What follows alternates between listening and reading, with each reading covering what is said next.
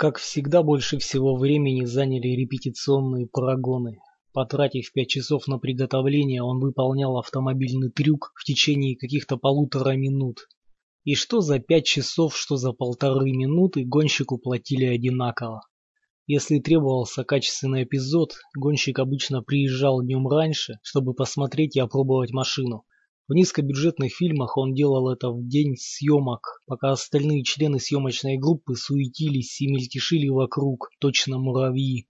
Потом он убивал время в тусовках со сценаристами и статистами и пользовался преимуществами шведского стола. Даже на съемках малюсеньких, как их окрестил Шеннон, фильмов бывает достаточно еды, чтобы прокормить средних размеров город.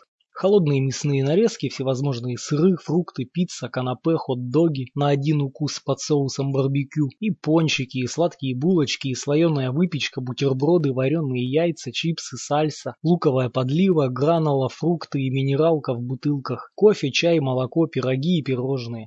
Сегодня он должен был водить импалу, и ему предстояли прорыв блокпоста, экстренный разворот, разворот задним ходом, легкий таран. Чаще всего такие эпизоды дробились на части, однако в этот раз режиссер хотел попробовать снять весь фрагмент одним планом, в реальном времени. Перевалив через вершину холма, гонщик увидит блок. Две машины полиции штата, стоящие нос к носу у него на пути.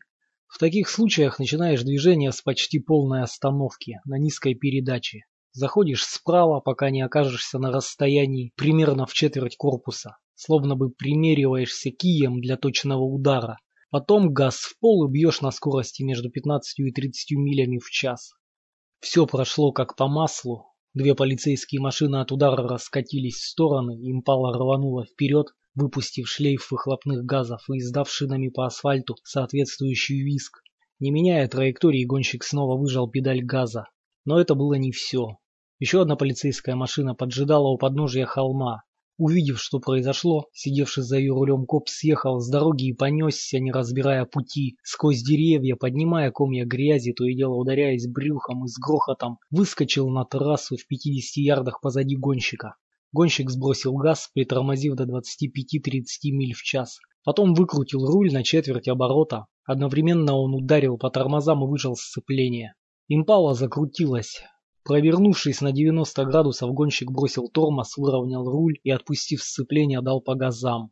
Теперь он ехал навстречу полицейской машине. Увеличив скорость до 30, он поравнялся с преследователем. Голова ошеломленного полицейского повернулась, следя взглядом за гонщиком, и быстро крутанул руль влево. Снизил скорость, ударил по педали газа, выровнял руль. Теперь он оказался позади полицейского. Гонщик набрал прежнюю скорость и, отмерив по спидометру ровно 20 миль в час, ударил машину преследователя сзади, чуть правее левого фонаря. Автомобиль потерял управление, корпус принялся гулять туда-сюда, и когда наконец вернулось сцепление с дорогой, колеса унесли машину туда, куда гонщик рассчитывал, прочь с трассы. Ко всеобщему удивлению, дубль прошел без единой помарки, с первой же попытки. Режиссер завопил «Да!», когда оба каскадера выбрались из машин. Раздались немногочисленные аплодисменты операторов, наблюдателей, ассистентов, мастеров по декорациям, просто зевак. «Молодец!» – бросил гонщик коллеге. Он уже пару раз работал с этим парнем. Патрик его звали, или как-то так. Круглая, как луна, ирландская физиономия, неудачно зашитая зайчья губа, копна непослушных соломенного цвета волос. И вопреки сложившемуся национальному стереотипу, человек немногословный. «Ты тоже!»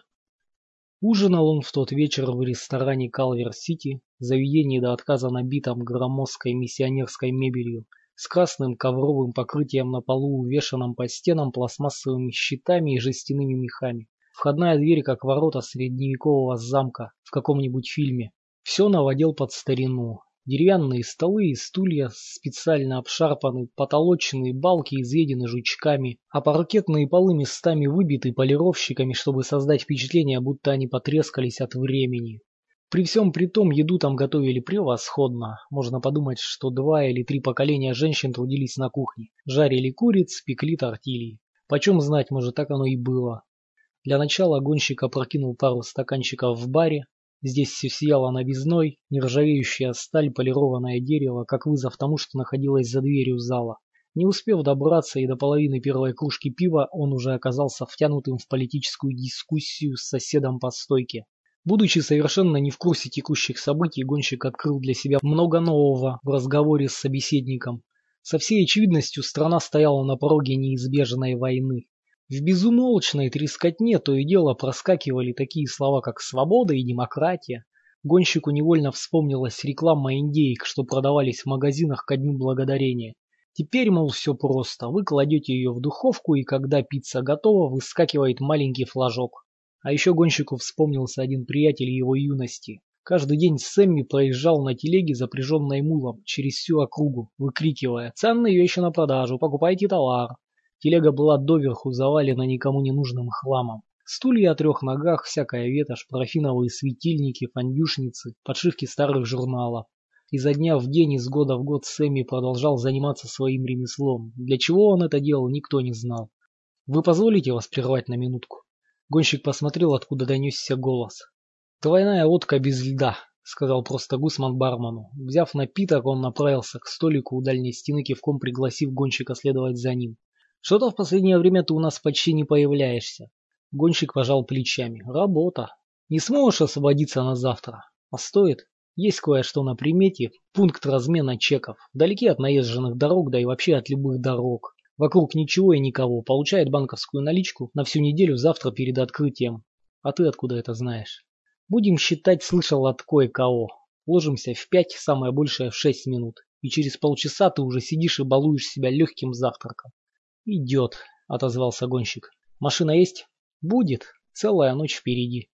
С одной стороны, гонщику не очень нравилась такая спешка, с другой он как раз присмотрел Бьюик Сейбр во дворе соседней многоэтажки. По виду ничего особенного, но движок сказка. Тогда заметано. Они назначили время и место встречи. Угостить тебя? Да как скажешь. Оба заказали стейки с подливой из лука, перца и помидоров с гарниром из черной фасоли и риса с душистым перцем. На запивку по паре пива.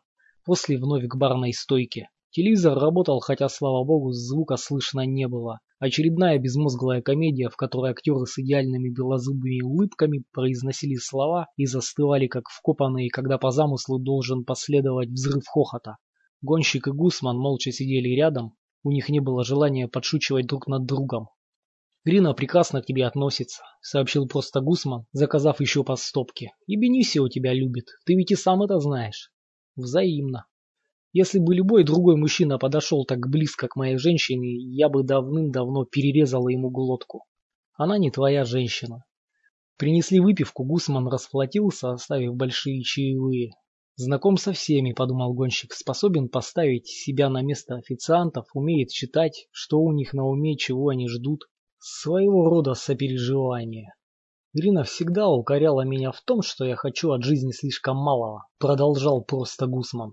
Зато, по крайней мере, ты не разочаруешься. Что правда, то правда. Чокнувшись с гонщиком, Гусман выпил и скривился. Она, конечно, права, но я ведь вижу, что происходит. Вижу, чего можно ждать, а чего ждать не следует. И не только я, любой из нас, да? Ну ладно, полагаю, нам пора. Надо освежиться и отдохнуть. Завтра трудный день.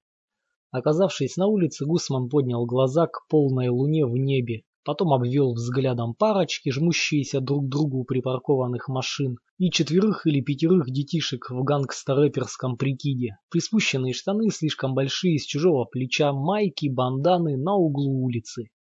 «Если со мной что-нибудь случится», — начал он, — «но смог бы ты позаботиться об Ирине и Бенисио?» «Да, да, я сделал бы это». «Хорошо». Они подошли каждый к своей машине. Гусман, изменив свои привычки, протянул для прощания руку. «До завтра, мой друг. Береги себя». Они пожали друг другу руки. Гонщик повернул ключ в зажигании, радио включилось на мексиканской станции, грянул аккордеон. Назад, на нынешнюю квартиру.